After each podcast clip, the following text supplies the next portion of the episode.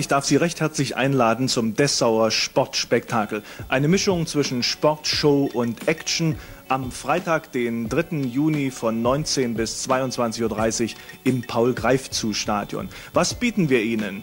Olympiasieger Wolfgang Behrendt, Doppelmarathon-Olympiasieger Waldemar Czerpinski, den Radsport-Weltmeister Uwe Ampler und viele andere prominente Sportler unseres Landes. Frank Schöbel wird da sein und wir werden auch ein Fußball-Prominentenspiel auf dem Rasen des Paul-Greifzu-Stadions austragen.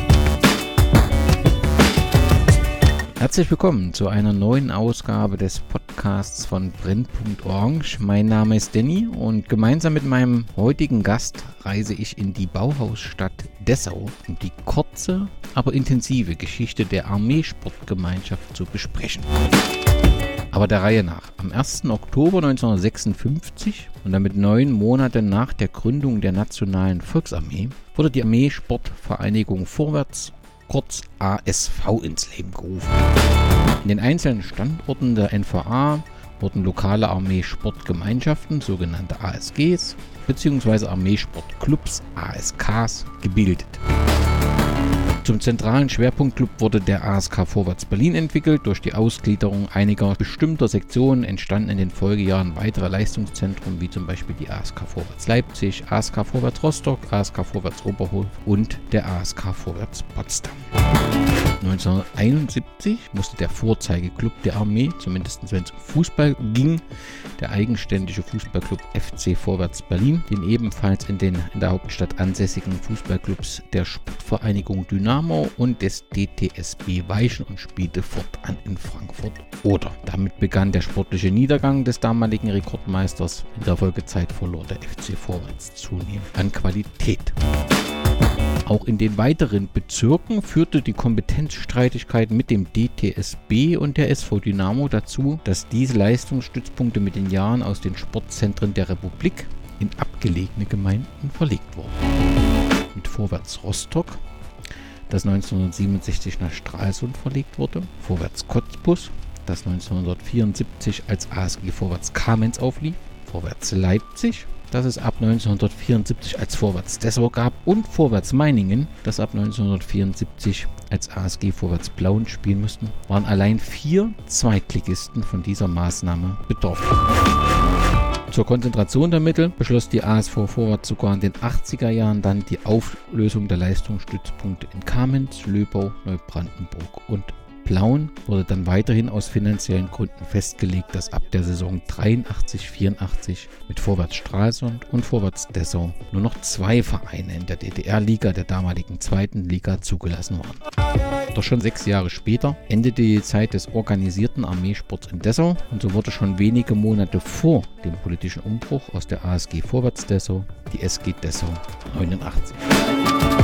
Gemeinsam mit Tom Rietschel dem Sohn der Dessauer Fußballlegende Udo Rietschel spreche ich somit über 15 Jahre ASG Vorwärts Dessau. Servus und Glück auf, Tom. Ganz liebe Grüße an euch rüber. Ich freue mich riesig, dass du die Zeit gefunden hast und ja, man kann schon sagen, über ein Herzensprojekt sprichst die ASG Vorwärts Dessau. Aber vielleicht erstmal zu dir. Ich weiß, dein Leben besteht aktuell zu 100 Prozent aus Fußball und darüber will ich mit dir natürlich auch reden. Aber eigentlich war das etwas anders geplant. Eigentlich wolltest du dich mal um Finanzen kümmern die Geschichte mit der ähm, Bankkaufmannsgeschichte, die hatte dann leider 2003 ein abruptes Ende nach meiner äh, Lehrzeit, wo ich dann krankheitsbedingt, was ein bisschen schwieriger war, ähm, da ähm, aufhören musste. Und äh, ja, ich hatte dann das Glück, äh, mein Hobby, was seit äh, Jahrzehnten so ist mit dem Fußball, ähm, dass ich das mehr oder weniger Tag für Tag jetzt machen kann, in ehrenamtlicher, ähm, in ehrenamtlicher Form. Ähm, Vieles hat mein Vater ähm, sicherlich auch in die Wiege gelegt, aber ja, das ist, ist, man kann das schon so sagen, dass mein Leben äh, seit Jahren mehr oder weniger aus Fußball besteht. Ist korrekt. Wo begann das, äh, deine persönliche Fußballerlaufbahn? Also ich habe als äh, sechsjähriger Junge bei der ASG Vorwärts Dessau angefangen. Das war damals so, dass im, in der ersten Klasse halt immer jemand vorbeikam, äh, einer von diesen ähm, Nachwuchstrainern halt gesichtet hat und da war der jeden Montag da. Das war der Herr Fischer damals. Vornamen weiß ich gar nicht mehr, das ist ja schon ein paar Jahrzehnte her. Und der kam immer montags und da haben wir dann so am Vorabend immer ein bisschen Fußball gespielt. also Fußball spielen kann man das nicht nennen, wir sind alle mehr oder weniger wie so ein kleines Wollknäuel den Ball hinterhergerannt. Und ja, dann wurde selektiert, ausgesiebt, mehr oder weniger in Anführungsstrichen, und dann ähm, blieben dann nur noch ein paar übrig und äh, die wurden dann ähm, ähm, zur ASG Vorwärts Dessau, naja, wie soll ich sagen, ähm, delegiert kann ich nicht sagen, sondern die, die, denen wurde dann nahegelegt, bei Vorwärts Dessau Fußball zu spielen. Und da war ich dabei und ähm, habe damals, wie gesagt, 1986 angefangen, äh, bei der ASG Vorwärts Dessau meinen Nachwuchsbereich zu beginnen. Das stimmt, ja. Aber deine Fußballlaufbahn, die hat ja dann mehrere Stationen danach gehabt, deshalb begonnen und ich habe dann auch mal Bonner SV gelesen. Ja, das stimmt. Ähm, meine Fußballerlaufbahn hat, wie gesagt, in Dessau begonnen, habe dort gespielt bis in den Bereich der B-Junioren. Und ähm, dadurch, dass mein Vater, ähm, da kommen wir sicherlich nachher noch dazu, bei der ASG Vorwärts Dessau äh, diese Armeegeschichte hatte und dort Fußball spielte, ähm, war das dann irgendwann zu Ende und wir haben dann nach der Wende dort noch gewohnt, habe dann, wie gesagt, weiter dort gespielt und ähm, sind dann im Jahr 1996 zurück in die Leipziger Region, sprich in die Nähe von Borna, wo ähm, meine Großeltern gewohnt haben und oder wohnen und haben dort äh, im, Nachbargrundstück ein Haus geerbt. Und sind dann wieder zurück nach Borna 96 und äh, bin dann im B-Jugendalter, wo ich da schon A-Jugend gespielt habe, bin ich dann zurück zum Borna SV, habe dann meinen Nachwuchs dort zu Ende gespielt ähm, in der Landesliga Sachsen das war damals die zweithöchste Spielklasse im Nachwuchsbereich. Das war bis zum Jahr 1999, ja, 99. Ähm, habe zu dem Zeitpunkt dann ähm, in meinem letzten A-Jugendjahr schon bei den Oberliga-Herren des Bonner SV mittrainiert, äh, damals unter Uli Ebert und unter Haro Miller und habe dann, hm, wo ich aus dem Nachwuchsbereich fertig war, wo, also wo ich altersmäßig rauskam, ähm, bei der ersten mittrainiert und habe in der zweiten Mannschaft äh, damals unter meinem Vater in der Bezirksklasse spielen dürfen, bis es mich dann 2000, ja, 2000 im April, äh, bis ich mich dann verletzt habe, schwerwiegend verletzte Schulter, äh, schwerwiegend verletzte Schultergeschichte, ausgekugelt, mehrfach ausgekugelt. Ähm, für einen Torhüter macht es natürlich nicht so gut, wenn dann die Schulter nicht mehr möchte. Und ähm, dann hatte dann 2000 und ja 2000 meine sportliche Laufbahn ein jähes Ende. Ich habe es dann immer noch mal versucht, die wurde auch operiert dann, aber die Instabilität war einfach vorhanden und dann war dann ab 2001 Feierabend im aktiven Fußball. Lass uns nochmal zurückgehen, als du angefangen hast, Fußball zu spielen. Du hast gesagt, die ASG Vorwärts, das war damals, ja, die hat dann die Schulen letztendlich besucht und betreut und be war zu dieser Zeit dein, dein Vater, hat der bei der ASG Vorwärts gespielt? 86 hat mein Vater dort noch gespielt, ja, hat sich dann aber äh, in der zweiten Hälfte des Jahres 86 verletzt, schwer verletzt am Knie und demzufolge war das dann war das dann nicht mehr so. Er hat dann nicht mehr gespielt, er war verletzt. Er hat dann später nochmal, ganz kurz nochmal ausgeholfen, aber zu dem Zeitpunkt, als ich angefangen habe, war die Karriere ähm, von meinem Vater in Dessau eigentlich schon fast vorbei. Die ASG Vorwärts, die hatte zu dem Zeitpunkt ein positives Image. Dort wollte man als Junge hin, wollte Fußball spielen oder hatte das ein Geschmäckle mit der Armee? Naja, das Geschmäckle, weil es war ja für viele so damals, ähm, die Wehrpflicht war ja normalerweise, die war ja da, äh, die lief aber nur anderthalb Jahre. Aber wenn man anderthalb Jahre sich verpflichtet hat, bei der Armee Fußball zu spielen, konnte man mehr oder weniger nicht in der ersten Mannschaft spielen. Das heißt, man, man hieß, man, man durfte nur in der zweiten Mannschaft spielen, sprich in der, in der Bezirksliga Halle. Wenn man in der ersten Mannschaft des, der ASG Vorwärts Dessau, sprich zu Liga-Zeiten spielen wollte, muss man sich oder musste man sich damals mindestens drei Jahre verpflichten. Weil wenn man sich drei Jahre verpflichtet hat, war das machbar, dass man oben spielt. Bei anderthalbjährigen ging das nur über die Bezirksliga. Es gab eine Ausnahme, eine einzige Ausnahme gab es in dieser Zeit und das war Uwe Ferl, ähm, der damals, der ja sicherlich als ähm, Spieler auch einiges gesehen hat, den sicherlich auch viele Leute auch kennen. Der hatte damals das Privileg, in Anführungsstrichen Privileg, als anderthalbjähriger in der ähm, Liga bei der ASG Vorwärts spielen zu dürfen. Nun warst du damals, du hast ja selbst gesagt, sechs Jahre und hast dich sicher für andere Sachen interessiert, aber kannst du uns trotzdem ein Bild von Dessau zu dieser Zeit liefern? War dieser Armeestützpunkt sehr groß, sehr zentral? Was gab es äh, zu dieser Zeit noch in Dessau als diejenigen, die Arbeitgeber waren, beziehungsweise wo die Leute gearbeitet haben? Ja, es gab sicherlich das ein oder andere ähm, Kombinat, wo man sagt, ähm, dort waren mehrere Leute äh, oder eine Anzahl von, eine große Anzahl von Leuten beschäftigt. Ich sag mal, äh, das Gasgerätewerk oder gab, gab sicherlich noch zwei, drei andere Geschichten, wo man sagt, okay, dort waren die Leute beschäftigt. Äh, Waggonbau auch, ja, keine Frage, als, Waggon, äh, als damaliger Rivale, die hießen damals ja Waggonbau, also Motor dann, die war ja ursprünglich Waggonbau Dessau. Ähm, ja, aber ansonsten der Armeestützpunkt war im Stadtteil Alten gelegen, der war ja, der war nicht allzu groß. Ich muss auch sagen, die Spieler, die dann in Dessau in der Liga spielten, die haben diesen Standort eigentlich auch nur zur, nur zur Ankleide, nur zur Ankleide gesehen, mehr oder weniger. Äh, ansonsten sind die ab und zu mal rausgefahren, ähm, dort in die Sauna gegangen. Das war eigentlich alles. Ansonsten, ähm, ja, Bauhaus, das Theater und Dessau, das, das gab es ja schon immer und das war auch damals schon prägnant. Ähm, aber ähm, vor allem, ich sag mal, ähm, in den 80er Jahren äh, spielte die ASG Vorwärts ja auch Jahr für Jahr eine führende Rolle in der, in der DDR-Liga. Demzufolge äh, war dort auch immer vom Zuschaueranspruch her, war immer ein bisschen was los. Vor allem dann, äh, sage ich mal, äh, 84, wo dann die Aufstiegsspiele waren, äh, war richtig was los, vor allem zu Anfang gegen Brandenburg. Also es war, der Fußball ähm, hatte schon in Dessau einen ordentlichen Stellenwert. Damals zu Anfang 50er ähm, Jahre durch äh, Motor, klar, und dann, wo dann die ASG vorwärts kam, vier, ab 74 dann ähm, war, äh, dass die, die, die Zuschauerresonanz äh, im Paul-Greifzu-Stadion dann äh, auch richtig gut. Wir kommen sofort auf die, den sportlichen Werdegang. Vielleicht nochmal zu der Zeit 1986, als du Fußball gespielt hast. Wie viele Einwohner hatte Dessau ungefähr? Also wir hatten, in Dessau gab es, waren immer so um die 100.000 Einwohner. Wenn wir heute 2022 gemeinsam diesen Podcast aufnehmen, wie viele Einwohner hat Dessau aktuell? Also ich müsste jetzt schwindeln, also 100.000 ist auf keinen mehr. Also ich denke mal, es sind vielleicht noch, gut, es ist nicht, ich sag mal, Dessau ist jetzt ja, die sind ja jetzt mit Rosslau zusammen, also da hast du schon wieder einen Urlaub. Aber wenn man nur Dessau jetzt, sage ich mal, wertet, es sind viele weg, äh, vielleicht noch 75, 80.000. Und wo arbeiten jetzt die Dessau überwiegend? Ja, ich sag mal, ähm, es sind sicherlich ähm, auch viele Pendler jetzt. Also Leipzig ist nicht allzu weit, Halle ist nicht allzu weit. Dadurch, dass ich jetzt natürlich nicht mehr in Dessau wohne, äh, ist es jetzt für mich ein bisschen schwer zu beurteilen, wo die jetzt äh, alle sind, äh, wo die jetzt arbeiten. Ähm, aber äh, in Dessau hat sich trotzdem jetzt auch einiges getan. Wie gesagt, es ist nach wie vor ähm, von der Kultur her ein bisschen was da.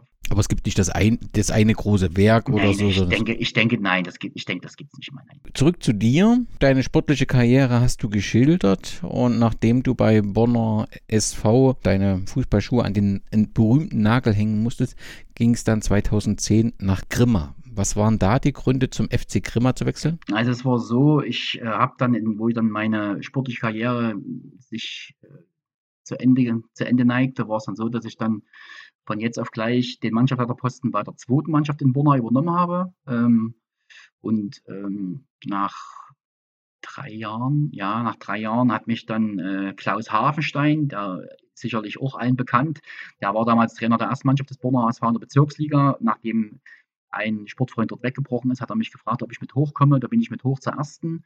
Ähm, und ähm, das war 2004. Ja, habe das gemacht, bis sind aufgestiegen 2006 in die Landesliga Sachsen, sprich in die höchste sächsische Spielklasse und war dort bis 2010, bis Ostern 2010. Und ähm, ja, dann gab es im Verein, spielten wir immer noch Landesliga Sachsen, da gab es im Verein dann ja ein bisschen Probleme.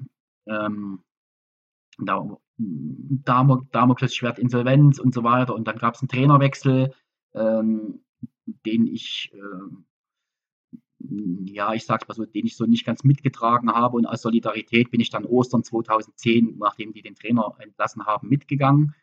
Ja, und dann gab es einen Spielerwechsel im Sommer von, von Borna nach Grimma, Toni Läutert, der mittlerweile nicht mehr spielt, damals bei Dynamo Dresden ausgebildeter junger Spieler damals gewesen.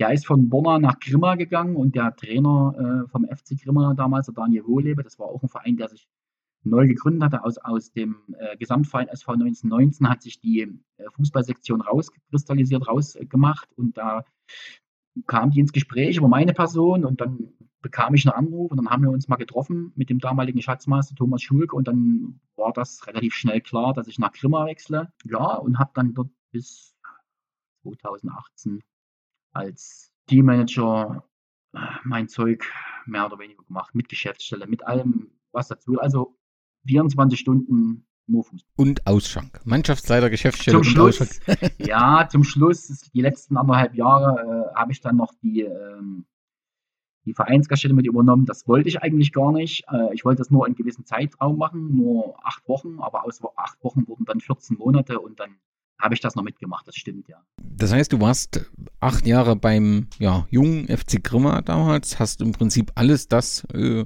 gemacht, damit Fußball funktionieren äh, konnte. Und dann ging es irgendwie zur BSG Chemie nach Leipzig. Ich habe dann im Januar 2018 einen Anruf bekommen vom Frank Kühne, seines Zeichens ähm, Präsident, Präsident, ja. Präsident der BSG Chemie Leipzig, den ich ja auch persönlich schon lange kannte und kenne. Und der hat mich dann äh, kontaktiert, dann haben wir uns getroffen. Ich wusste erst gar nicht, was er wollte. Dann haben wir uns aber bei ihm getroffen und da hat er mir, ähm, hat er mich gefragt, ob ich mir das vorstellen könnte, ähm, den Mannschaftsleiter, den Teammanager in Leipzig zu machen bei Chemie. Die spielten damals noch in der Regionalliga. Ähm, ich habe mir dann, ähm, ich habe das, wir haben Bedenkzeit erbeten, weil es war für mich nochmal eine Chance, mit 38 nochmal äh, Regionalliga spielen, also in der Regionalliga das zu machen. Äh, habe dann relativ zeitig ähm, für mich in Anspruch genommen, das zu tun. Und äh, dann habe ich das mit Grimmer besprochen, aber ähm, Grimmer hat mir kein, also die haben mir keine Steine in den Weg gelegt. Nein, haben sie nicht gemacht. Aber die wollten gern, dass ich äh, die Saison bis zum 30.06.2018 in Grimmer äh, beende, weil es hing ein bisschen mehr dran als der Teammanager, wie gesagt, Geschäftsstelle und so weiter. Das war überhaupt kein Thema, das war mir auch ganz lieb. Wenn ich was mache, dann mache ich es auch nicht zu Ende. Und dann äh, habe ich den Frank Kühner nochmal kontaktiert. Ich sage, Frank, äh, ich weiß, dass ihr das jetzt gerne vielleicht schon jetzt machen würdet, im Anfang Februar, aber lass mich es bitte bis zum 30.06. in Grimma zu Ende machen. Und äh, das haben wir dann auch so gemacht. Und ich bin dann ab 1.07. zu Chemie gegangen rüber. Die sind damals wieder abgestiegen aus der Regionalliga in die Oberliga. Und ja, habe das dort zwei Jahre gemacht. So war's. Wieder aufgestiegen, wieder aufgestiegen in die, in die Regionalliga im ersten Jahr in der Regionalliga drin geblieben. Und ja, das waren so, das waren die zwei Jahre. Die zwei Jahre waren schön, die waren auch äh, richtig erfolgreich und die gehören zu mir dazu und die haben auch richtig Spaß gemacht, keine Frage. Ähm, und ja, die möchte ich nicht missen in meiner, in meiner Vita, das stimmt ja. Zwangsläufig fragt man sich, warum nicht weiter mit Chemie? Du musst wissen, Danny, ich habe eine chronische Darmkrankheit, die nennt sich Morbus Crohn. Und das heißt, ich muss alle acht Wochen zur Infusion und äh, es war dann, ja, es war dann auch schwierig, weil wir haben in Leutstand, das ist ja auch gut so, dass wir jeden Tag trainiert haben und äh, der Zeitfaktor war dann einfach so, dass ich gesagt habe, ich schaffe das, ich würd, wenn ich was mache, dann zu 100 Prozent, aber ähm, dann muss ich das auch, dann muss ich das auch können und muss das auch mit Leib und Seele auch alles abwickeln können. Das war dann aber gesundheitlich dann halt schwierig geworden. Der Zeitaufwand war extrem groß. Ja, ich habe dann irgendwann, wo dann spruchreif wurde, dass ich in Leutsch nicht weitermache, äh, unser, unser ehemaliger Präsident, was jetzt Ehrenpräsident ist vom FC Grimmer, der Egon Pape und der Harald Sader, der sicherlich vielen im Umkreis von hier auch bekannt ist als ehemaliger ähm, Bundesliga-Linienrichter und internationaler Linienrichter, der bei uns im Vorstand mit drin ist, die haben mich dann kontaktiert und ähm, ja, ich kon konnte mir das wieder vorstellen, was zu machen, hinter, also in zweiter Reihe, nicht wie vorher in zweiter Reihe. Und ähm, das haben wir dann auch gemacht. Es gab Corona, das war alles nicht so einfach, hat sich ein bisschen hingezogen. Und seit äh, November, November 2020 äh, bin ich jetzt wieder offiziell in Grimma. Ja. Wo geht's hin mit dem FC Grimma? Also ähm, der Verein FC Grimma ist 2019 nach ja, 13 Jahren wieder in die Oberliga aufgestiegen. Äh, sind auch, ähm, auch, also da will ich jetzt Corona nicht schönreden, also Corona gibt's und gab's, aber zweimal souverän in der Oberliga drin geblieben. Äh, das dritte Jahr sind wir jetzt wieder dabei und wir wollen drin bleiben. Ähm, das ist erstmal das Primärziel. Ähm, und da haben wir noch bis zum Ende zu tun. Das ist, ähm, ja, das ist, du musst Woche für Woche sehen, dass du, dass du punktest. Die hinter dir schlafen auch nicht. Und deswegen ähm, muss man sehen, dass wir drin bleiben.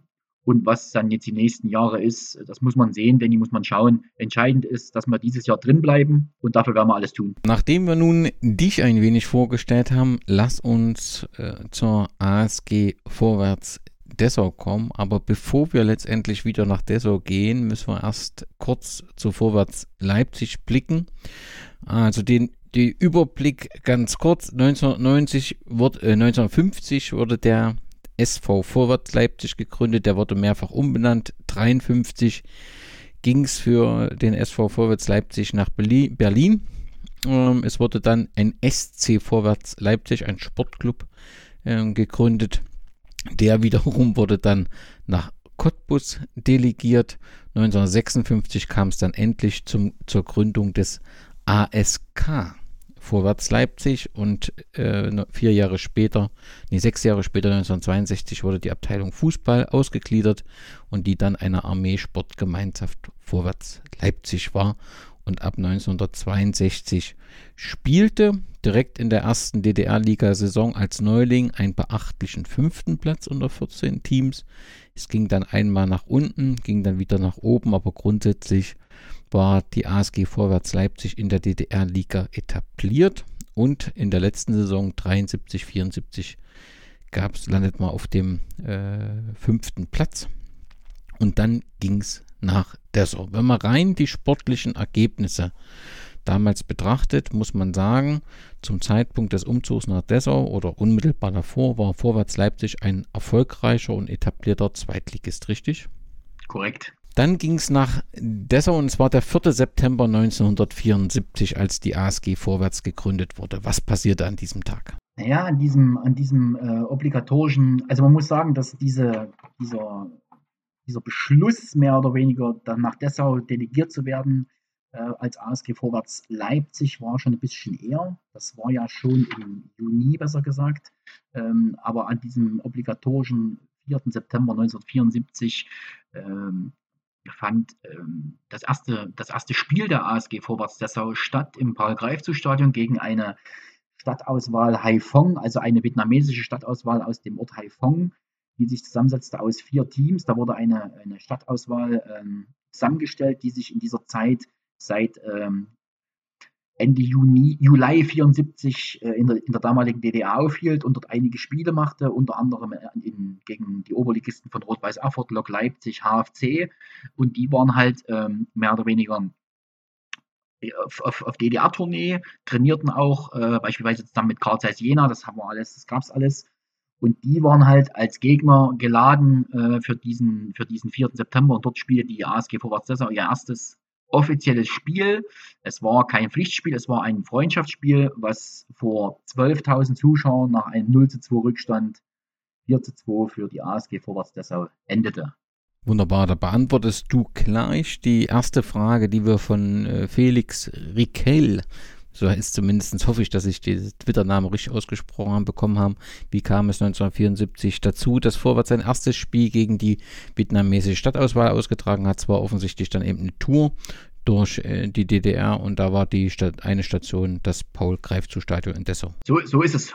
Das war, wie gesagt, auch durch die, ja, durch die Armee mehr oder weniger auch so ein bisschen gesteuert worden, ähm, dieser, dieser obligatorische Tag. Und ähm, das sollte auch als Armee ähm, Sportgemeinschaft vor was das so ein Gegner sein, wo man sagt, okay, das passt, das ist ein obligat, das ist ein würdiger Gegner und äh, wie gesagt, die Zuschauerkulisse war ja dann imposant mit 12.000. Das passte alles und nach 0-2 Rückstand gewann deshalb das Spiel 4-2. Ich habe auch noch gefunden, dass wohl ab 1973 in der DDR pro Jahr 20 bis äh, 30 Nordvietnamesen zu Offizieren ausgebildet wurden. Das hängt sicherlich alles zusammen. Reaktionen auch auf den entsprechenden Vietnamkrieg, dass man da eine entsprechende Ausbildung auch beim Militär hatte. Wenn ich mir dann die, die Mannschaft, die Dessauer Mannschaft äh, anschaue, fallen mir zwei Namen auf. Das eine ist äh, Ingo Krone, äh, der zuvor bei Motor, das hattest du schon angesprochen, gesp gespielt hat und jetzt eben äh, äh ähm, dann eben bei der ASG äh, spielte und Ralf Hirsch ähm, vielleicht den zweiten Namen zuerst, ist heute sogenannter Sportchef der Stadt Dessau. Was macht er? Also er ist ja offensichtlich auch verantwortlich für das Thema, du hast vor uns angesprochen, Sportstadt. Er ist da sehr aktiv und sehr emsig. Also Ralf Hirsch äh, kenne ich selber sogar noch als kleiner Junge persönlich. Ralf Hirsch hat damals mit mir äh, als, ich weiß gar nicht, sieben, achtjähriger in Dessau bei der ASG Vorwärts noch das Torwarttraining gemacht. Äh, Ralf Hirsch ist jetzt verantwortlich für äh, die ganzen sportlichen Geschichten, die in der Stadt Dessau passieren, also sämtliche Sportveranstaltungen, Sport- und Kulturveranstaltungen laufen über den Tisch von Ralf Hirsch. Und ja, also wie gesagt, das ist in Dessau auch ein bekannter Name. Und ja, also wie gesagt, so sieht, ein, so sieht sein aktuelles äh, Betätigungsfeld gerade aus. Und wenn ich nochmal zu Ingo Krone zurückkomme, damit natürlich verbunden die Frage, also wir haben Motor Dessau aus Waggonbau Dessau hervorgegangen, immerhin der erste FDGB-Pokalsieger der DDR, also kein kleiner Name, auch mit einem sehr starken Auftakt in die Oberliga so grundsätzlich. Und da fragt man sich natürlich, wie wurde denn in Dessau, und da weiß ich nicht, inwieweit du das vielleicht aus Berichten, Gespräch mit deinem Vater, wie wurde denn das wahrgenommen, dass plötzlich so ein ja, so ein Shuttle vorwärts hierher kommt und im Prinzip Motor eine untergeordnete Rolle dann langfristig spielte. Also Fakt ist äh, erstmal, Motor Dessau hatte ja äh, aufgrund ihrer Tradition immer eine gewisse, immer eine gewisse Zuschauerzahl, äh, sowohl in der Oberliga als auch damals in der Liga. Das ist ein Traditionsverein äh, mit einem mit einem schönen Ambiente, mit dem Schillerpark da draußen. Äh, aber natürlich war es dann so, dass ähm, im Laufe der Zeit ähm, die Richtung nicht wieder hochging, Richtung Oberliga oder führende Liga-Position, sondern einfach ging langsam wieder runter.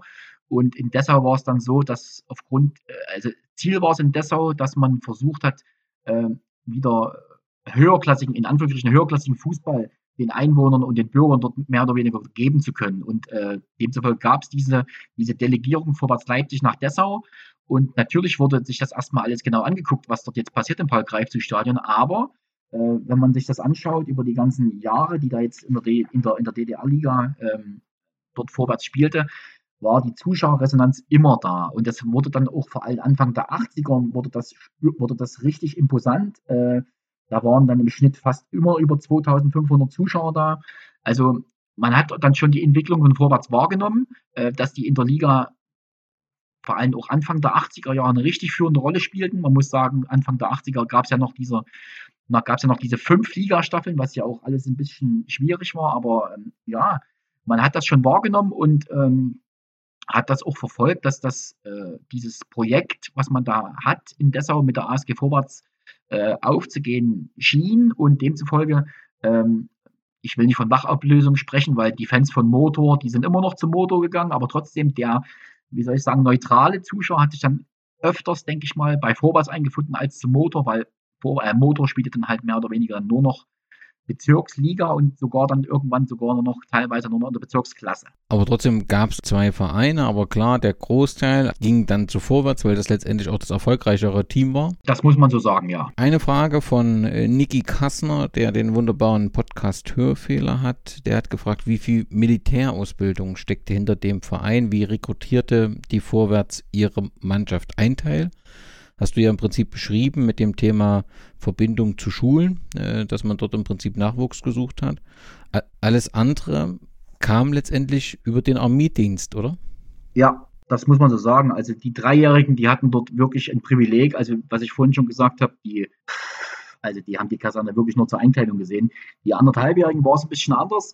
Äh, die mussten schon ab und zu mal raus, ähm, aufs, auf, ja, mal, mal ins Gelände. Äh, ich habe da mal mit äh, zwei, drei ehemaligen Spielern sprechen können, äh, mit, beispielsweise mit dem Harald Bellot, der jetzt Torwarttrainer bei Chemie Leipzig ist, der anderthalb Jahre und deshalb bei Vorwärts war, der sagte mir, ja, äh, wir hatten auch unser Leben dort, aber es gab, wir mussten, wir mussten auch, wenn wir gefragt wurden, mussten wir halt auch raus, aber das war trotzdem im Vergleich zu äh, den normalen äh, NVA äh, Leuten, die dort ihren Wehrdienst leisten mussten, alles noch relativ human. Und wie hat die Vorwärts ihre neuen oder potenziell neuen Spieler rekrutiert? Sind die letztendlich, wenn die äh, erfolgreiche Fußballer in anderen Regionen äh, der DDR mussten, waren dann irgendwann dran mit Militärdienst und dann wurde man nach Dessau delegiert oder wie? War damals so, dass man äh, in den in der Leitungsebene dann vor allem Anfang der 80er Jahre mit dem Klaus Lindner, der damals äh, die Leitung der ASG übernahm, ähm, der ja auch immer bei der Mannschaft war und auch immer dann auswärts. Er war überall mit dabei und er kannte auch die DDR-Liga und hatte dann natürlich auch ein Netzwerk, wo er genau wusste, wer wann wo zur, zur jetzt seinen Wehrdienst leisten muss. Und, und, da war er auch immer relativ schnell und pfiffig und hat dann äh, relativ schnell den Kontakt äh, zu, dem, zu dem Verein dort aufgenommen, wo, der, wo die Spieler dann noch waren. Und äh, für viele war halt immer das Problem drei Jahre. Also drei Jahre war wirklich für viele, sagt, oh, drei Jahre, Mensch. Aber wenn man halt Liga spielen wollte, hat man das, hat man das dann in Kauf genommen. Hauptsache, man konnte Liga spielen. Und ja, also der Klaus hatte wirklich ein, ein sehr großes Netzwerk und hat dann auch immer wieder äh, Spieler nach Dessau gebracht, äh, die, dem, die der Mannschaft äh, wirklich richtig zu, äh, zu Gesicht gestehen haben, muss man sagen. Also da war auch sportliche Kompetenz da. Natürlich konnte man auch Spieler ziehen, wenn die zur Armee mussten. Drei Jahre, das ist schon eine sehr lange Zeit. Ähm, und deswegen ist das gut nachvollziehbar, was du sagst, dass das nicht jeder wollte. Du hast beschrieben, wir haben über Ingo Krone gesprochen, wir haben über Ralf Fürst, der übrigens damals von FCK Markstadt kam. Das sind zwei Neuzugänge. Wie war so grundsätzlich blieb die Mannschaft äh, zusammen? Ja, Leipzig, das sind, sind, sind nicht mehr als, als 50 Kilometer. Also das ist relativ, relativ überschaubar. Und wenn ich, sage ich mal, den Kader sehe von, äh, von 74, 75, sprich dem ersten Jahr der ASG vorwärts, wenn ich da die Zugänge sehe, also ähm, über, angefangen von Ralf Hirsch, über Ingo Krone, über Hans-Jürgen Franke, der von Aktivist Borna kam, äh, Sigmar Treuger von Chemie Böhlen. Also es waren nicht nur Leipziger da, die mit rübergekommen sind, sondern es waren auch der ein oder andere, hier Frank 30 im Tor von Germania Karmarkstadt und so weiter und so fort, Matthias Hirsemann von Chemie Leipzig. Die Truppe ist so zusammengestellt worden, dass man sagen kann, wir wollen schon im ersten Jahr in Dessau eine führende Rolle in der, in der fünfstaffeligen DDR-Liga spielen. Ist nur einer Weise zu Lok Leipzig gegangen? Das ist richtig. Also das ist dann doch schon äh, überraschend. Gibt andere Beispiele, also die Verlagerung, die zum im gleichen Jahr passierte von Meiningen nach Plauen.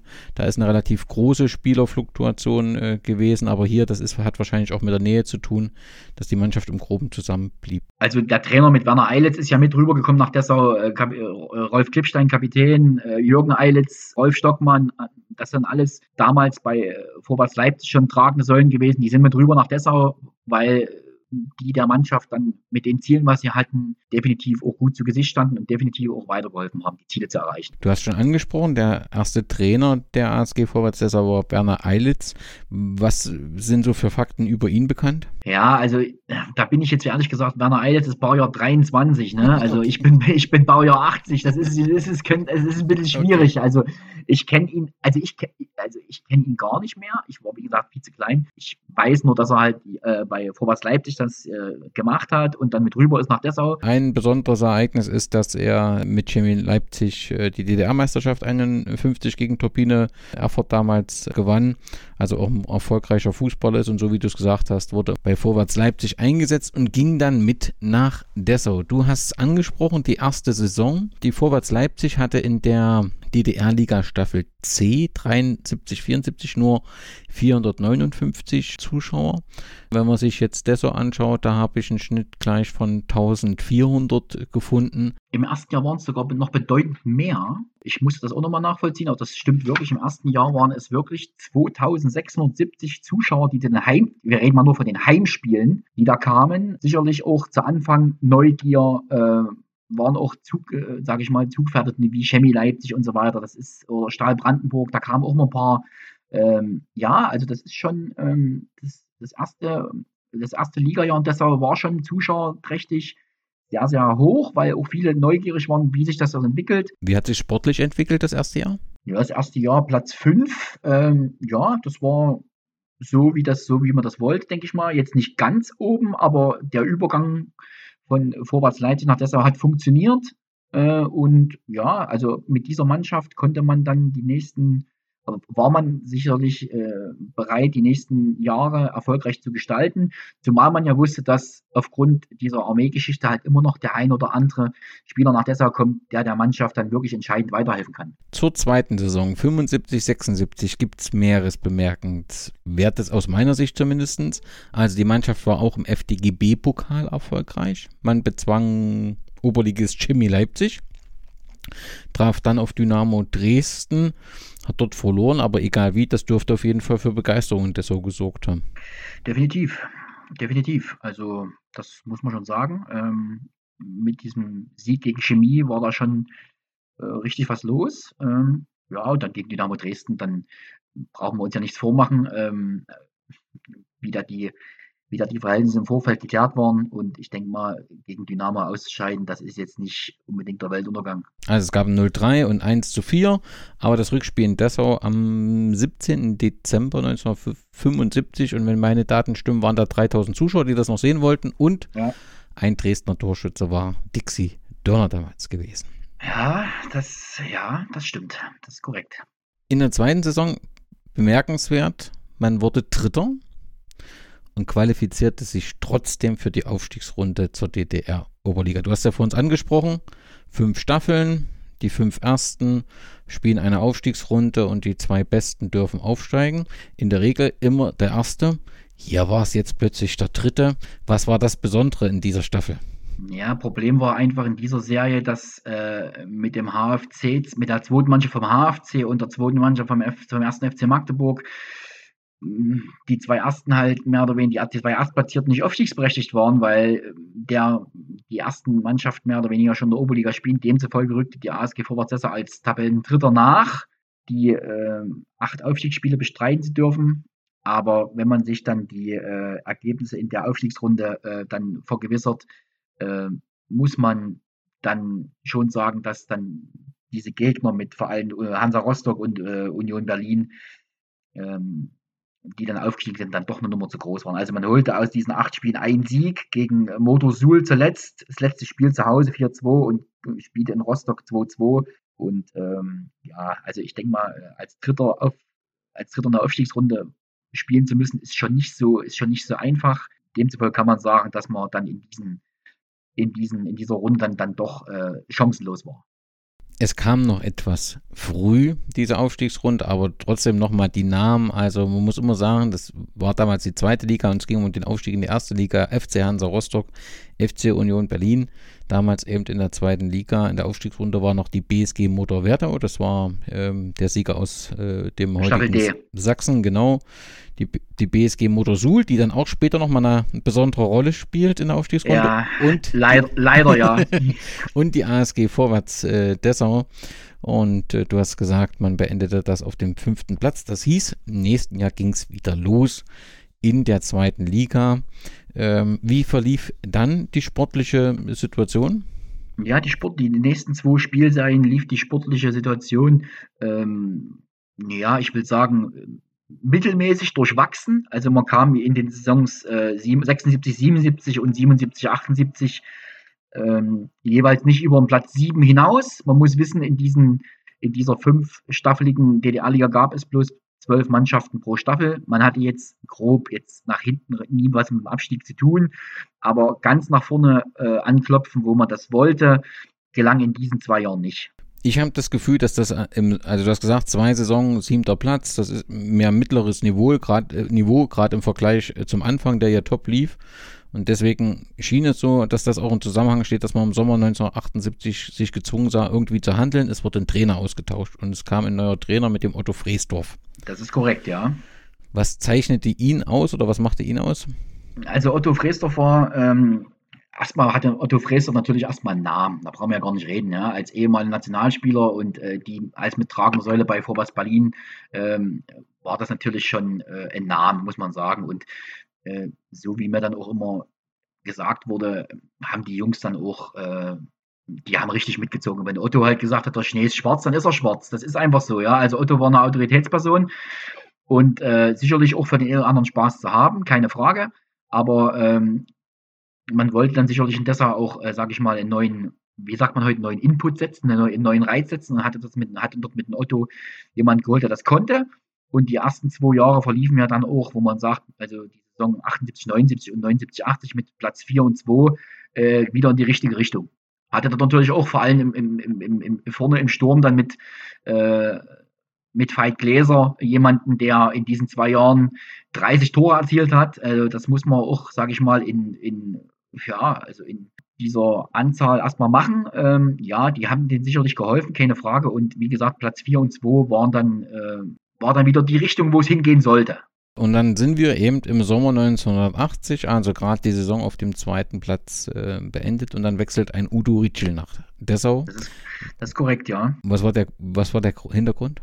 Naja, mein, äh, mein Vater ähm, war von Oktober, also von 76, Sommer 76 bis ähm, Sommer 80 halt im Kollektiv, im Oberliga-Kollektiv des ersten FC Leipzig, hat im ersten Jahr ähm, dort auch 18 Einsätze gehabt, das war alles gut als junger Spieler, hat dann aber über die Jahre hin ähm, Probleme gehabt, dort Fuß zu fassen und ähm, kam nie über sechs, sieben Saisonspiele hinaus und äh, im Jahr in der Saison 79, 80 in seiner letzten Oberligasaison in Leipzig ähm, unter Trainer Harro Müller wurde ihm dann nahegelegt, sage ich mal, ähm, seinen NVA-Wehrdienst abzuleisten.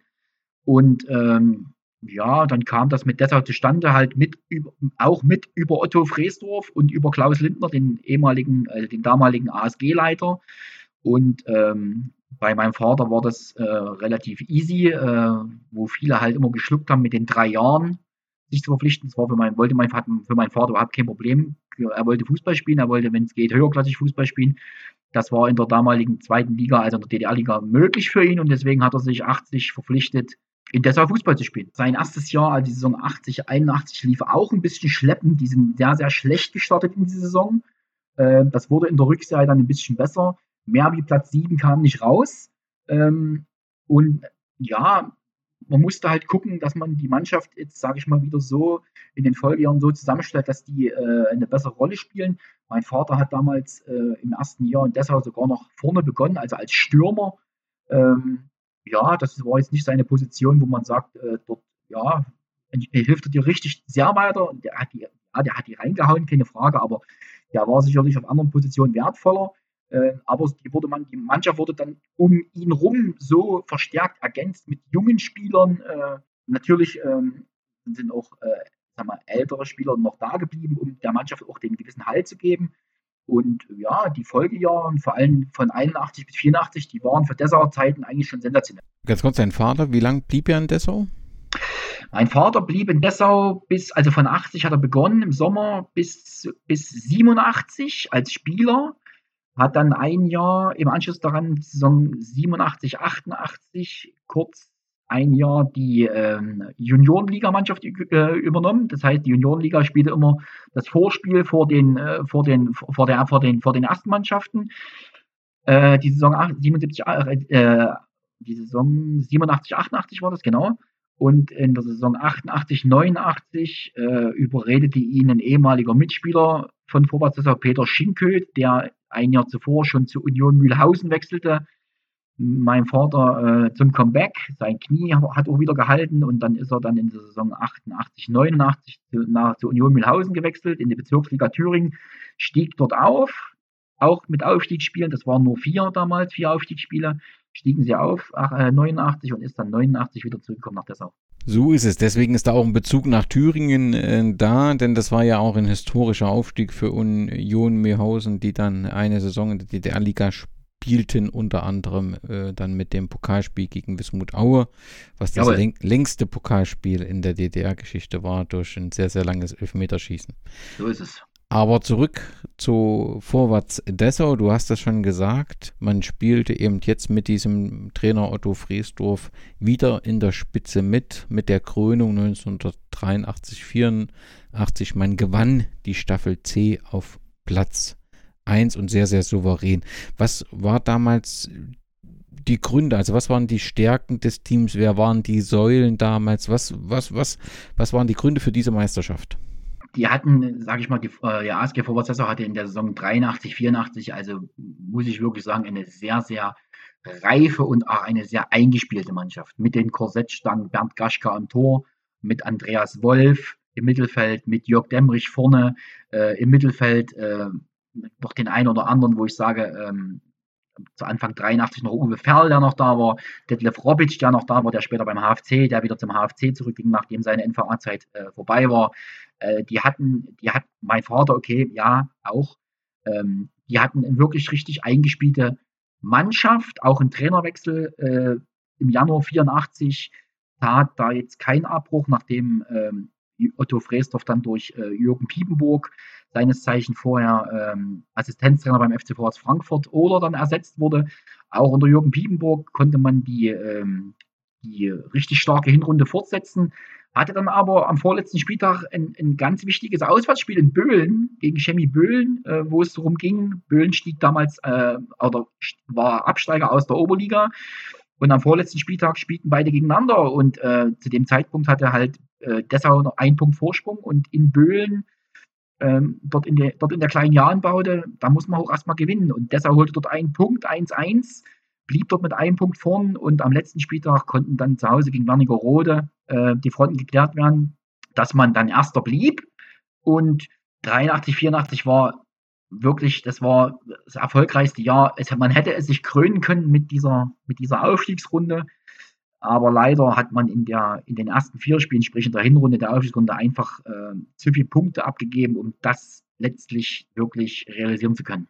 Ja, nehmen wir uns ein wenig mit in diese Aufstiegsrunde. Also das ist ja nun das zweite Mal. Der erste Spieltag war eben gegen eine Mannschaft wie BSG Stahl Brandenburg, die sicherlich auch ein paar mitgebracht hat. Wikipedia spricht von 11.000 Zuschauer. 11.000, 11, 11 ja. Dessau verliert zum Auftakt 0 zu 4, gewinnt dann gegen Sachsenring Zwickau, was das heutige FSV Zwickau ist, was auch viele nicht wissen, dass sie damals auch oft in der zweiten Liga gespielt haben, oft in der Aufstiegsrunde waren, mit 3 zu 1, gewinnt gegen die SG Dynamo Schwerin mit 4 zu 1. Wäre denn möglich, denkbar gewesen, dass Dessau aufsteigen hätte dürfen? Also dieses, äh, diese, diese Frage kommt häufiger vor, aus dem einfachen Grund, weil es ja äh, mit dem FC Vorwärts Frankfurt in der Zeit eine Mannschaft gab, die in der höchsten DDR-Spielklasse spielte, äh, eine, also eine Armeemannschaft, die in der höchsten Klasse spielte.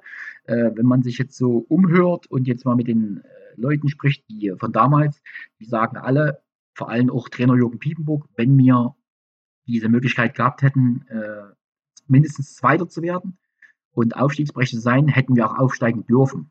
Das äh, war mir zu Anfang auch nicht ganz geläufig, aber im Nachgang muss ich sagen, selbst in den 70er Jahren spielte er mit Vorwärts Stralsund auch eine Mannschaft, äh, eine, eine, eine Armeemannschaft in der, in der Oberliga neben dem FC Vorwärts Frankfurt.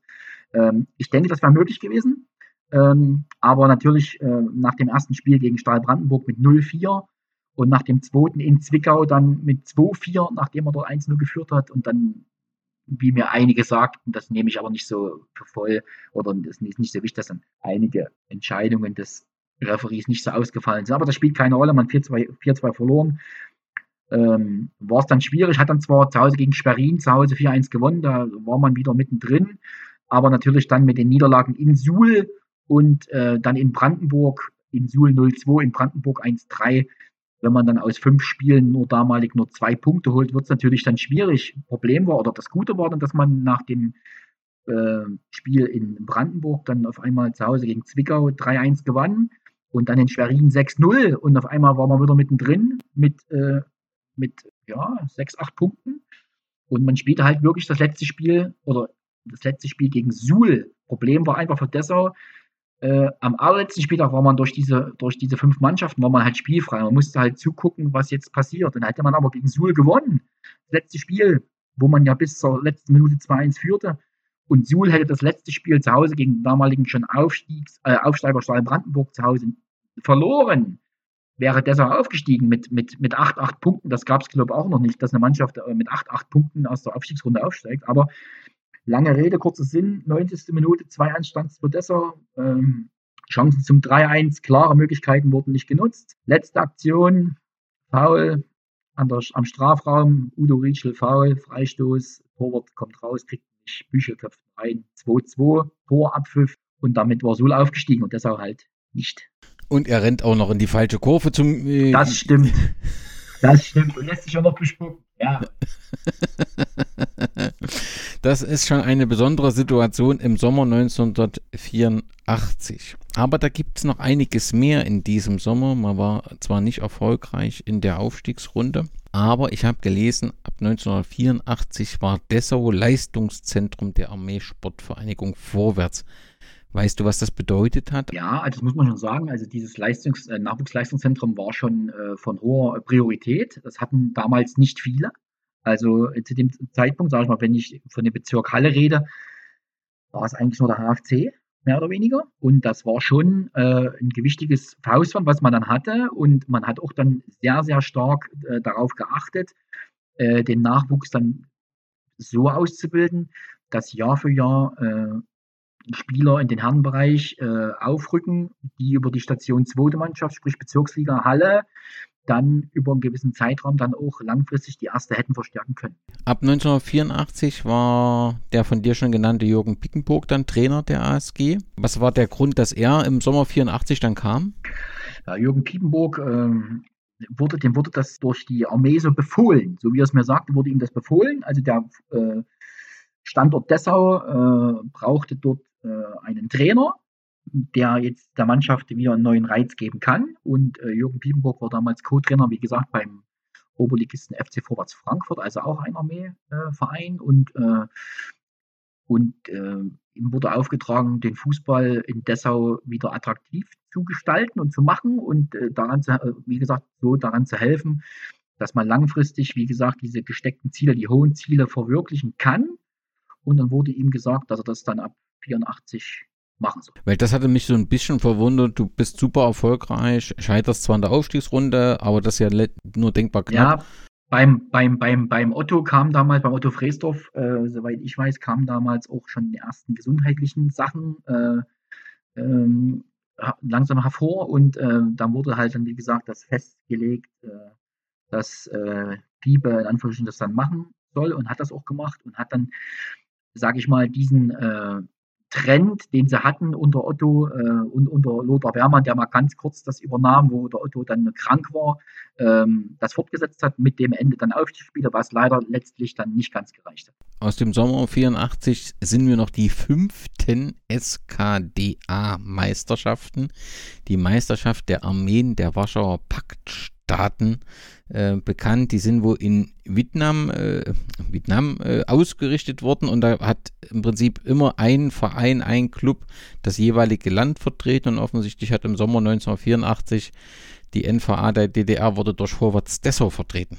Das war eine, durch meinen Vater mir berichtet, eine legendäre Fahrt. Äh, man hat dort alles, alles erlebt in Vietnam. Das war das war im Dezember 84. Die kamen auch erst kurz nach Weihnachten, also kurz vorm Jahreswechsel, kamen die erst zurück. Die waren dort vier Wochen ähm, und die haben dort, also die haben alles erlebt äh, und alles gesehen, auch die Unterkünfte dementsprechend, ja. Aber sportlich her war das eine Riesensache. Ähm, und ähm, ja, also die wurden dort bei dieser SKDA-Meisterschaft äh, vertraten, die wie, gesagt als Vorreiter die, die, die jetzt die DDR und wurde dort Dritter ähm, und das war, da spielten die vor 30, 35.000 Zuschauern jedes Spiel. Das war eine Riesengeschichte. Äh, natürlich, so was ringsrum war, war schon teilweise, ja, heutzutage würde man sagen, ganz schön grenzwertig. Aber das war eine Meisterschaft, ähm, ja, die wird keiner der Beteiligten so schnell vergessen. Wie verlief es denn dann sportlich weiter? Also lass uns mal bis in den Sommer 1988, wo ein neuer Trainer kommt, vielleicht mal auf die sportlichen Leistungen blicken. Wie verlief die? Ja, also wie gesagt, danach war es so, dass die ASG Vorwärts man muss wissen, ab der Saison 84, 85 wurden die fünf Ligastaffeln durch die Reformation auf zwei Staffeln umstrukturiert. Aus diesen lästigen fünf wurden dann nur noch zwei. Ähm, und man muss sagen, dass ab der Saison 84, 85 bis du, bis was du jetzt gesagt hast, bis Saison, kann ich auch sagen, bis zur Saison 88, 89, rangierte man immer unter den ersten sechs. das sah zwar manchmal nicht so aus, zwischen vor allem in der Saison 85, 86 sah es lange nicht so aus, weil da war es so, dass man wirklich lange Zeit unten mit rumspielte, was man dann aufgrund einer riesigen Rückrunde dann äh, wirklich so hindeichselt, dass man noch Fünfter wurde. Aber die letzten, also wie gesagt, die drei Jahre von 84, 85 äh, bis 87, 88, 88, 9 verliefen weiterhin positiv. Aber für den ganz großen, für den ganz großen Wurf, sprich Oberliga, äh, was damals nach, diesen, nach dieser Umstrukturierung natürlich ohne äh, Aufstiegsspiele stattfand, da stieg der erste auf direkt war halt nicht der Fall, auch wenn man, auch wenn ich sagen muss, dass man vor allem in der Saison 88, 89 unter Harro Miller als Trainer, sage ich nach wie vor, hatten die eine Riesenmannschaft, äh, wo man sagen kann, also das hätte man, weiß ich nicht, warum das damals, warum man das damals nicht geschafft hat. Ich weiß, Aufstieg ist es immer, kann man nicht planen, aber mit den Leuten, die die hatten. An wen denkst du? Ja, also ich, wenn ich sehe, äh, was an Leuten da war, äh, damals Michael Reimer, jahrelang äh, Leistungsträger Chemie Leipzig, Frank Holig, ehemaliger äh, Oberligaspieler Rot-Weiß Erfurt, Uwe Borchardt, jahrelanger Torjäger Union Berlin, Ronald Werner, äh, später beim VfB Leipzig, dann damals in Markleberg. Also die hatten eine richtig, über dann die ganzen Dessauer Leistungsträger, über Andreas Wolf, über Sven Weigang im Tor von Stahl Riesa damals. Äh, die hatten eine richtig, richtig, richtig gute Mannschaft. Äh, leider fehlte immer ein Stückchen was an der, an der, an der Konstanz, vor allem auswärts. Zu Hause im Greiftischstadion waren sie sehr, sehr erfolgreich. Auswärts fehlt immer ein kleines Stück. Ähm, aber ähm, Platz aber von 86 bis, sage ich, von 86, 87 bis 88, 89, zwei Dritte und ein zweiter Platz war schon richtig gut. Aber wie gesagt, der ganz große Wurf, für den hat es leider nicht gereicht, äh, weil aber auch mit Kon weil natürlich auch Konkurrenz mit damals 86, 87 mit Hansa Rostock an der damaligen Staffel A oder dann ja drauf mit äh, Sachsenring Zwickau selbst 88, 89 mit Bischofswerda, die da souverän Erster wurden. Die Konkurrenz war schon da. Ähm, man muss sich erstmal durchsetzen, aber ich hätte es gerne mal gesehen, wenn man vor allem 88, 89 mit dieser überragenden Mannschaft den Aufstieg vielleicht hätte schaffen können in die Oberliga. Diese Zugehörigkeit A und B hat ein bisschen gewechselt, war ja im Prinzip Nord und Süd, aber ähm, da ihr so ein bisschen in der Mitte wurde das zugeordnet, habt ihr auch mal mit gegen Vorwärts Stralsund gespielt? Ja, also wie gesagt, äh, die ASG Vorwärts Dessau spielte ja in der Saison 85, 86 und 86, 87, zwei Jahre in Folge in der Staffel A.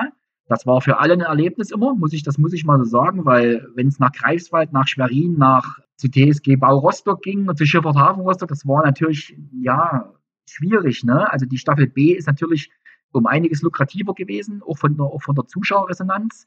Die A-Staffel war halt schwierig, die sind meistens dann sogar einen Tag eher los. Äh, aus berufenem Munde weiß ich, dass die heilfroh waren, dass die 87, 88 wieder in die Staffel B durften. Dann ist ein Name, den, wir, äh, den du schon mal angesprochen hast, im Sommer 88 war Haro Müller Trainer und der hat ja eine wirklich bewegende Geschichte zu bieten.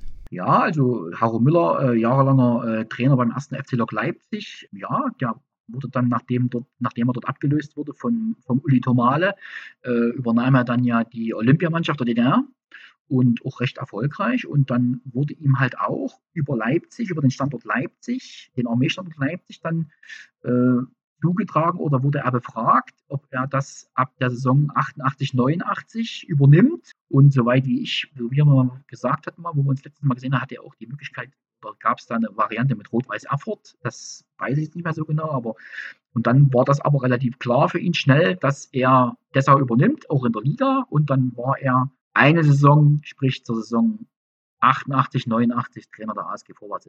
Die letzte, die letzte Saison der ASG Vorwärts war er Trainer in der in Dessau. Und dann kommt dieser Sommer 1989. Also die ASG Vorwärts Dessau, zweiten Platz in der Staffel B. Es fehlte also nicht viel zur Oberliga. Sportlich passt das alles, aber ganz offensichtlich gibt es Umstrukturierungen und äh, oft wird gesagt, in den Wirren der Wende das passt hier nicht ganz aus meiner Sicht, weil wir eben immer noch im Sommer 1989 sind. Ist klar, es ist trotzdem schon eine besondere Stimmung, aber es hat noch nichts mit der Wende zu tun. Was passiert im Sommer 1989? Ja, nach dieser, nach dieser sehr erfolgreichen Ligasaison äh, 88, 89 wurde dann äh, ab Juli 89 die ASG Vorwärts aufgelöst. Also die, die Armeesportvereinigung wurde aufgelöst und demzufolge unterlagen die Spieler nicht mehr ähm, der NVA, und äh, der Trägerbetrieb NVA fiel natürlich jetzt weg. Also Trägerbetrieb, wenn man das so, Betrieb ist jetzt der falsche Ausdruck, aber die NVA fiel halt weg. Und äh, dann musste man halt sehen, äh, wie man das irgendwie regelt. Und dann war es dann so, dass man auch musste ja erstmal wieder eine Mannschaft zusammenstellen oder zusammen bekommen, weil äh, dass äh, die Spieler ja alle an der Armee gebunden waren, drei Jahre mussten und dann auf einmal wurde die äh, Armee aufgelöst, also der Standort deshalb aufgelöst war das dann ja auch für viele die Möglichkeit, dann wieder den Verein äh, zu verlassen vorzeitig, was auch einige gemacht haben, wie Frank Holig oder Michael Reimer, die hatten halt, äh, oder Michael Reimer nicht, aber doch Michael Reimer auch, die hatten halt drei Jahre und nach zwei Jahren durften sie halt dann gehen, weil es die NVA nicht mehr gab.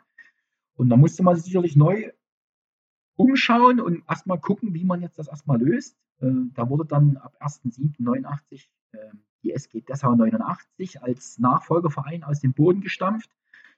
Aber man musste ja die Spieler irgendwo unterbringen. Und da gab es schon das eine oder andere Problem, wo man sagt, da hat man in die, sicherlich in die Betriebe damals untergebracht oder unter, wollte die unterbringen. Das hat auch teilweise funktioniert. Dann gab es mal, äh, na, vor allem dann auch im Winter ein bisschen Probleme äh, diesbezüglich. Das hat man dann aber wieder auch mit Hilfe des Rat der Stadt und vor allem mit dem Klaus Lindner in der Reihe bekommen. Ähm, ja, und unter der SG Dessau 89 spielte man jetzt nicht ganz, ganz oben mit. Man wurde dort Fünfter. Ähm, aber natürlich war die Mannschaft nicht mehr ganz so stark wie die vor allem die letzten beiden Jahre davor. Aber das ist ja schon insgesamt ungewöhnlich. Also ich habe, äh, oder wenn man so DDR-Sport kennt, dann wird man aus einer BSG Motor, wird man eine BSG, was weiß ich, ja, Elektronik, BSG Wismut, was weiß ich.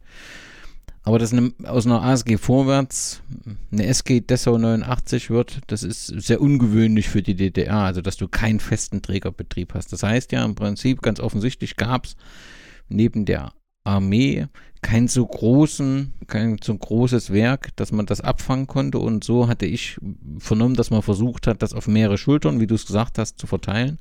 Ich so eine Wirtschaftsunion oder eine Wirtschaftsgemeinschaft gebildet hat, ähm, wo diejenigen aufgefangen wurden, die dann irgendwann merkten, dass das doch recht kostenintensiv ist. Deswegen gab es dann so ein bisschen die Probleme und sich dann aber doch zum, zum Fußball in Dessau besonnen haben, sodass man die Saison dann eben auch zu Ende planen konnte, auch wenn die dann eben, jetzt sind wir ja tatsächlich dann 89, 90 in der Wendesaison, wenn das dann alles ein bisschen anders wurde.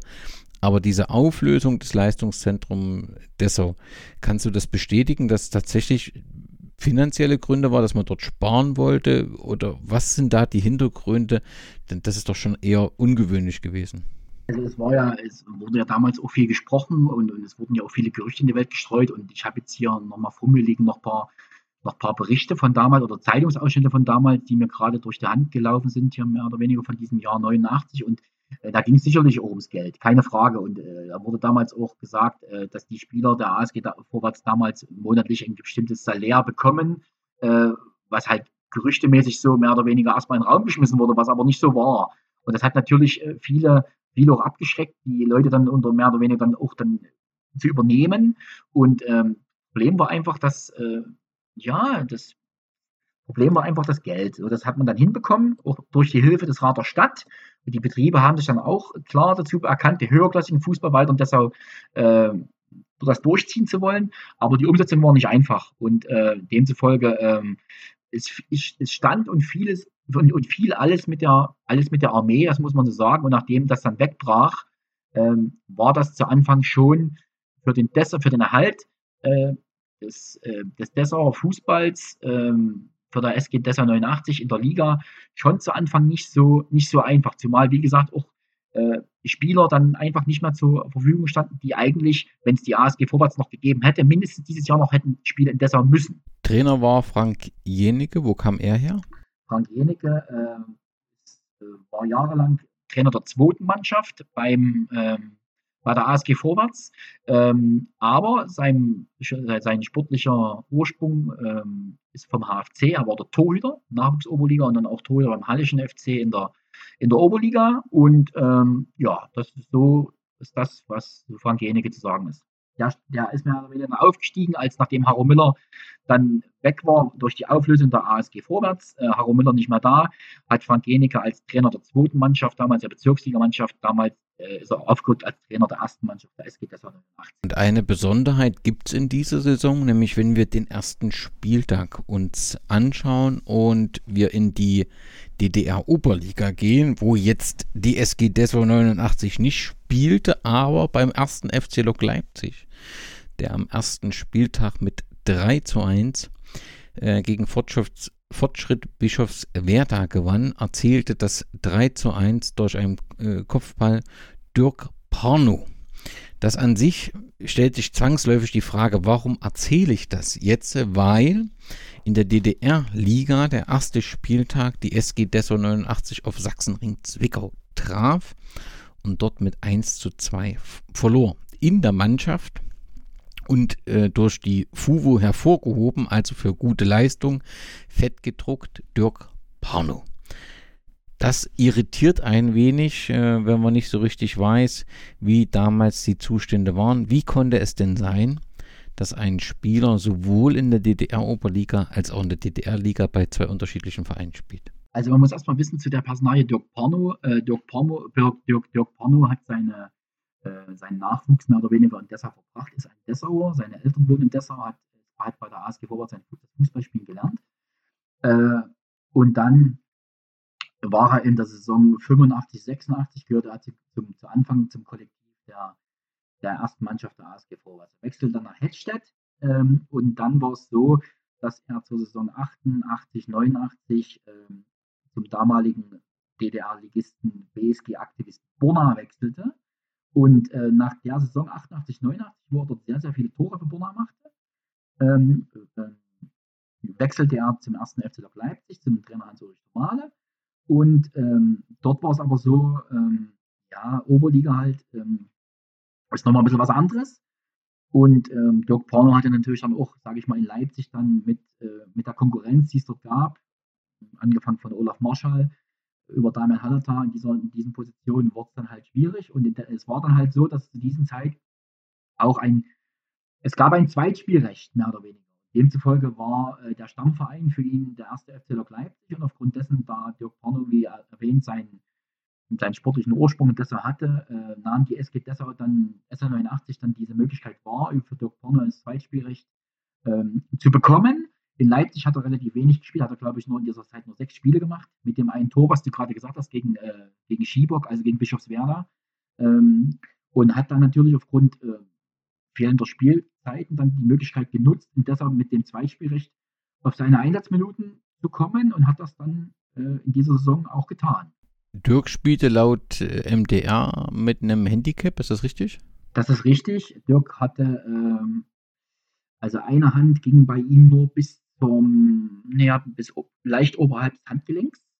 Ähm, aber ähm, Jörg Porno war also 100 Meter 10,5. Also das war ein, er war feilschnell und trotz des Handicaps hat er sich in der DDR-Liga sowohl in Dessau als auch vorher schon in Burna wirklich, muss man sagen, einen Namen gemacht, muss man sagen. Ja, und damit sind wir, ja, schon ein Jahr über das Ende der ASG Vorwärts. Dessau, aber letztendlich zählt natürlich die Zeit der SG Dessau 89 äh, irgendwie so ein bisschen mit dazu, so dass der direkte Anschluss. Wir sind jetzt zum Zeitpunkt der politischen Wende. Am 20. Juni 1990, wie in fast allen Orten entscheidet man sich äh, einen neuen Namen, denn äh, de, aus der SG Dessau 89 wird der FC Anhalt Dessau und äh, vielleicht ein kurzer Blick über diese Zeit. Was passierte denn nach der Wende?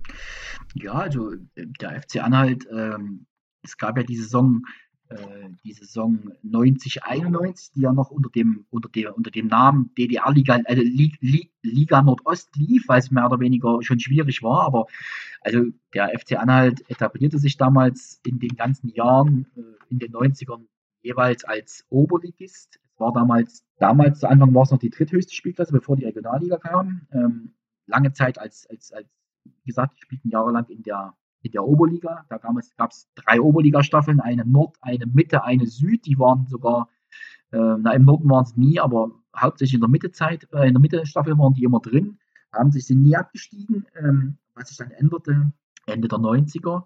Ja, also die waren dann der FC Anhalt hatte sicherlich auch mit den Folgen der äh, Wendezeit zu kämpfen, sowohl sportlichen her als auch vom, als vor allem vom finanziellen her. Aber man war Jahr für Jahr weiterhin Bestandteil der, der Oberliga und von den Zuschauerzahlen das ist überall weniger geworden, keine Frage. Aber Dessau war nach wie vor, der FC Anhalt war die Nummer eins in der Stadt und ähm, also in den 90ern. Und ähm, daran gab es auch nicht zu rütteln. Oberliga war damals dann schon, ja, das, was von FC Anhalt ging.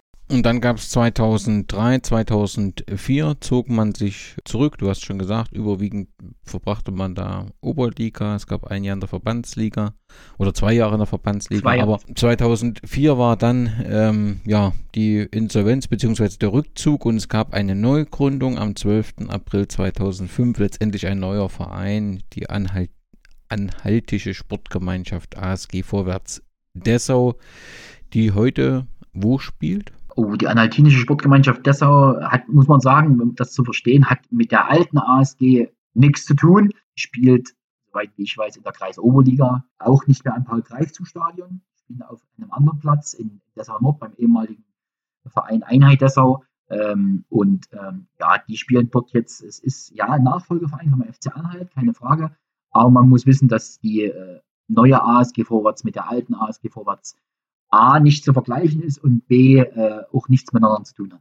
Ich will dich nicht loslassen, bevor wir nicht den Ground Paul Greifzu Stadion nochmal besprochen haben, denn wir haben auch zahlreiche Groundhopper äh, unter den HörerInnen. Was sind denn die Gründe, warum du sagst, man sollte unbedingt einmal das Paul Greifzu Stadion gesehen haben? Also das Paul Greifzu Stadion hat natürlich eine gewisse Tradition, das muss man, das ist Punkt 1. Ähm, das Paul-Greifzu-Stadion ist, denke ich, aber jetzt mal von seiner ganzen Art, wie es jetzt steht, nicht mehr zu vergleichen zu den Zeiten, wo dort die ASG Vorwassessau ihren sportlichen Höhepunkt hatte, weil das ist alles anders geworden.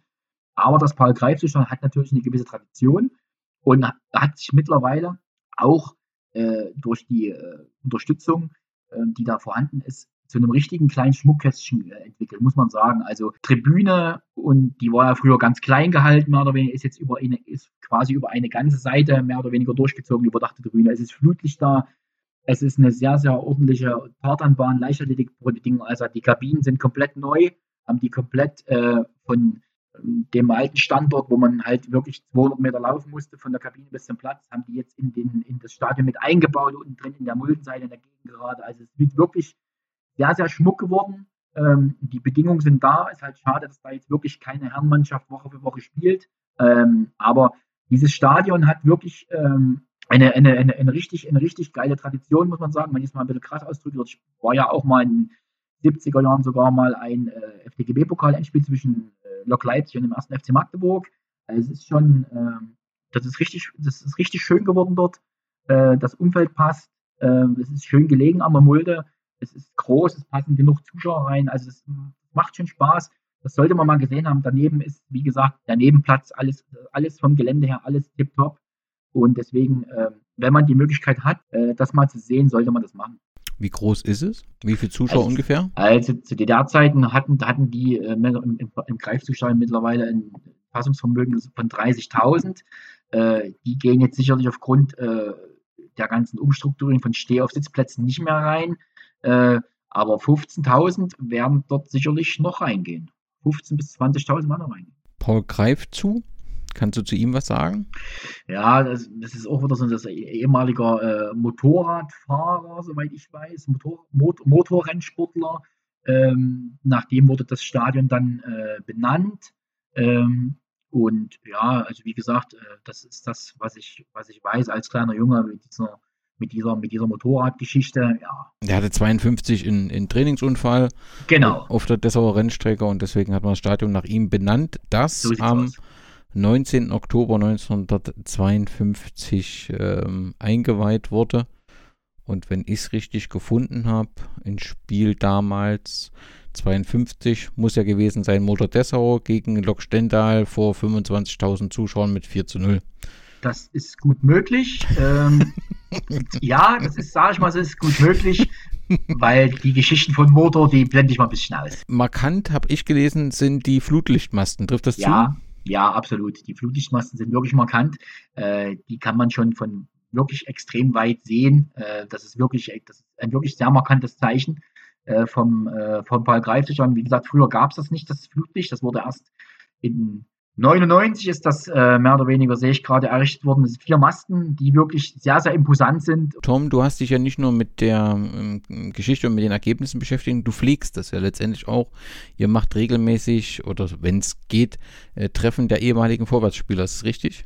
Ja, wir haben, wir wollten das eigentlich im Jahr 2020 schon mal machen. Ja, 2020. Das ist dann aufgrund der Corona-Pandemie leider zweimal zum Opfer gefallen, also einmal 20 und einmal 21 jeweils Gründonnerstag. Das ging leider nicht. Äh, das haben wir dann im Oktober letzten Jahres, ein halbes Jahr später wie geplant, also dann gemacht.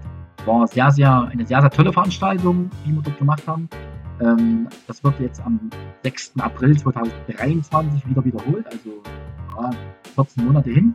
Auch wieder Gründonnerstag. Äh, wird sich in dem Zeitraum bewegen, wieder vom Kollektiv her von 80 bis 89 der ASG vorwärts. Also sind genug Leute waren auch da damals, waren damals schon fast 80 Leute da. Wir hoffen, dass wir vielleicht diesmal die 100 kratzen können, dafür waren wir auch fast alle da.